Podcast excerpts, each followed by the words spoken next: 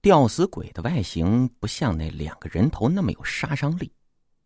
坐在房顶上，旁人一下也看不出有什么不对，我就决定不管他，由他坐着吧。他这么文文静静的坐着，看起来也挺好。他长得不丑，忽略那舌头，这画面看起来很有意境。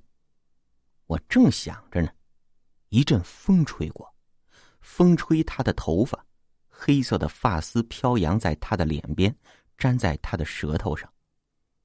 我错了，这舌头没法忽略呀。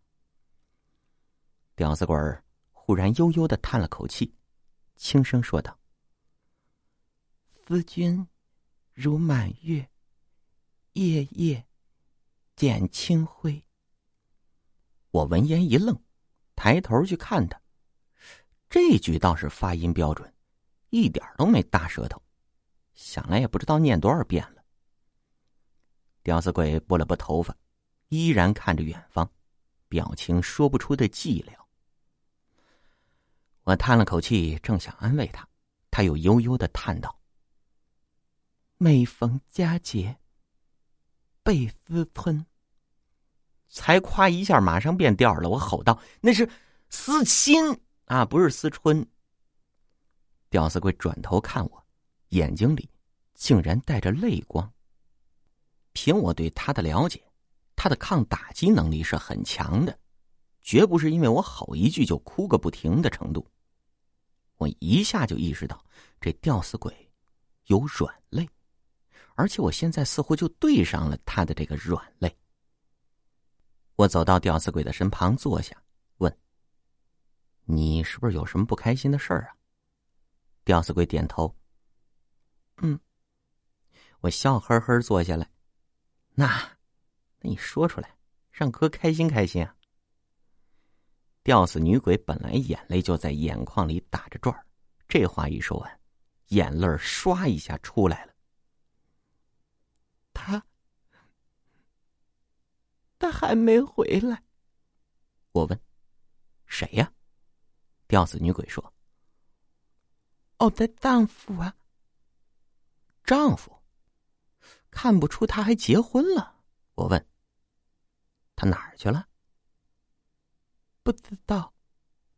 吊死女鬼道：“可是，可是，他说让我等他的。”我问：“那你就好好等他呀，你上什么吊啊？”听我这么一问，吊死女鬼脸上竟然浮现出一丝疑惑：“上吊。”我不记得了。他偏着头，越想越是疑惑的表情，最后道：“或许是我等的太久，受不了了；又或许是听多了什么关于他的坏消息。”说到这里，他忽然惊慌的抬起头来问我：“他是不是死了？”我怎么知道啊？我问：“你死多少年了？”不记得了。吊死女鬼疑惑的摸着头发道：“原来的事情，我都不记得了。我都记得我要等他。你说他还能回来吗？”这就难说了。我说：“这时间长的，让你连生前的事都不记得了。”他说不定早就老死了，真死了。吊死女鬼一愣，恍惚道：“可是，如果他死了，他的魂魄为什么不来见我？他说让我等他的，他说会回来的。”他说着说着，人就吃了，哎，不，鬼就吃了。翻来覆去的重复着那几句话，我一看这也问不出什么，就从房顶上下来。男人头正跟女人头说话呢，见我进来，扭头问道：“你一定什么都没有问到？那位小姐死后连自己的名字都记不得了。”说完，摇头叹道：“多可怜呐，什么都不记得了，就记得那个男人。”却在这里等了五十多年。我问：“你知道？”“当然，我当然知道。”男人头道：“我来这间房子比他早。”我说：“你当时也在这儿住？”“哦，no no no no，他搬来的时候我早已经死了。”男人头道：“不过我记得的比他多。让我想想，他家似乎很有钱。哦，对，非常的有钱。他的父亲是一个当官的，这里是他家买的别墅，原来很大，后面甚至还有个小花园。我见过她的老公，长得很讨人喜欢。因为是别墅，他们很久才来一次。最后一次来的时候，只有这位小姐。当天晚上我就觉得不对，事实证明我的感觉没错。第二天我就听到佣人的尖叫，小姐上吊自杀了。我问：“你晚上觉着不对，你没上去看看呀？”当然，我可是绅士。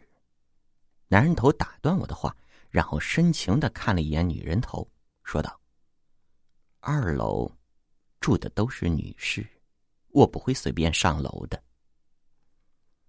想当初他在冰箱门口盘旋那么久不进去，我觉着他说这话很有可信性。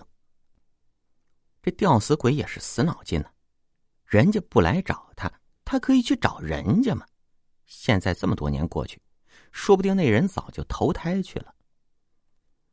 这一投胎就不知道去哪儿找了，警察局。都不一定能查出来。想到这儿，我忽然脑袋里闪过一丝灵光：人间警察不行，我可以去找阴间的警察——苟富贵和勿相忘啊！我是一个充满行动力的人，想到就做。外面天色已经黑了，马上出门拦了个鬼，问：“你看到苟富贵还有物相忘没有？”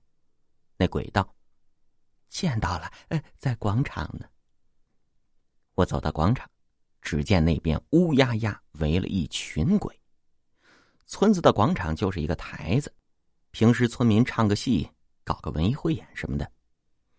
今天白天村里开例会，台子上还摆着村长讲话和村干部讲话时的桌椅没收。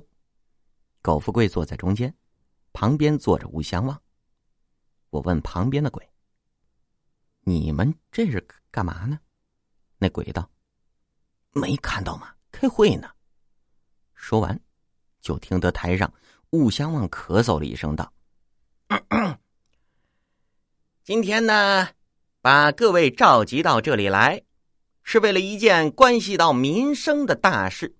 啊，首先呢，我们有请我们的领导苟富贵警官讲话，请大家鼓掌。”说完，手指向苟富贵，台下的鬼呆呆的杵着。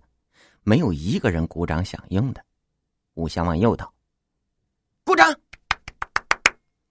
他的掌声孤零零的响在寂静的夜里。眼见台上两人是愈发的尴尬，忽然有些激动的掌声响起。我和众鬼一起扭头向着掌声响起的方向，只见 Lady Gaga 不知道什么时候来到这里，乐颠颠在地上坐着，一边鼓掌一边叫好：“好。”呃，好。